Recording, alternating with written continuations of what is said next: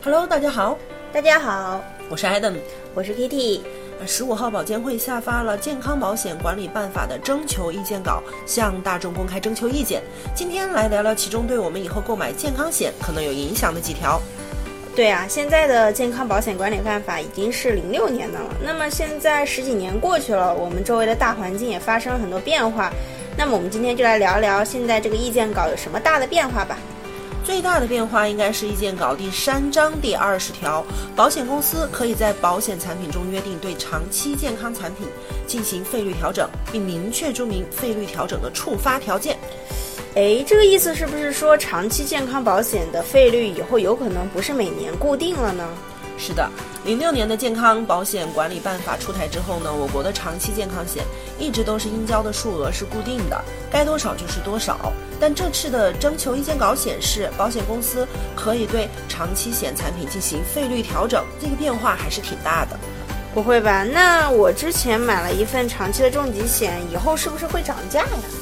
之前买的合同都约定好了，应该不会受影响。哦，那如果这个意见稿出来以后，我再买的长期健康险就一定会涨价了吗？其实这个也不用太担心啊。首先呢，这还是意见征求稿嘛，即使最终成真了，保险公司也不会随意调价的。而且目前也明确写到，调整费率的时候需要明确注明费率调整的触发条件，并重新报受审批或者备案。也就是说，即使要调整，也会拿出一个合理的解释来。确实，现在健康险的市场竞争这么激烈，哪家公司敢率先进行费率调整，马上肯定就会成为焦点，然后呢，被其他的公司所碾压。那么其他方面还有一些大的变化吗？征求意见稿中还将犹豫期由过去的十天提升到了十五天。嗯，犹豫期提升，我觉得对我们消费者来说应该是一个好事情啊。而且现在我已经看到很多产品的犹豫期已经是十五天了，甚至二十天呢。是的。啊，还有呢，征求意见稿用了一章的篇幅，明确鼓励健康管理服务。哎，我觉得这个很好，因为，嗯，很多重疾险现在也都有什么就医绿色通道啊、电话医生啊，甚至海外就医的服务，这些确实给我们看病就医都带来了便利。这些应该确实是属于健康管理服务吧？是的，这些都属于健康管理服务。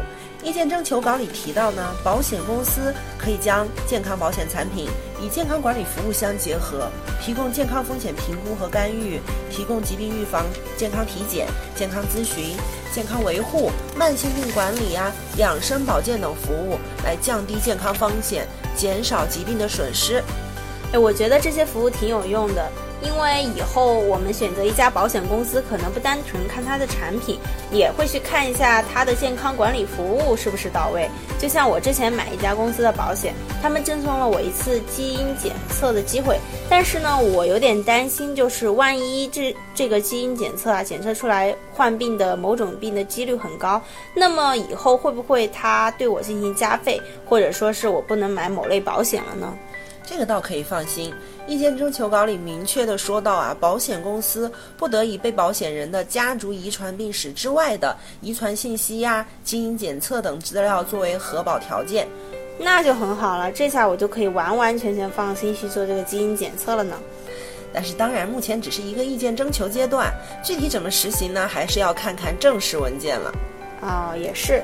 哎，保监会呢现在也公开了三种意见反馈途径哦。意见征求的截止时间是今年的十二月二十日，还有一个月。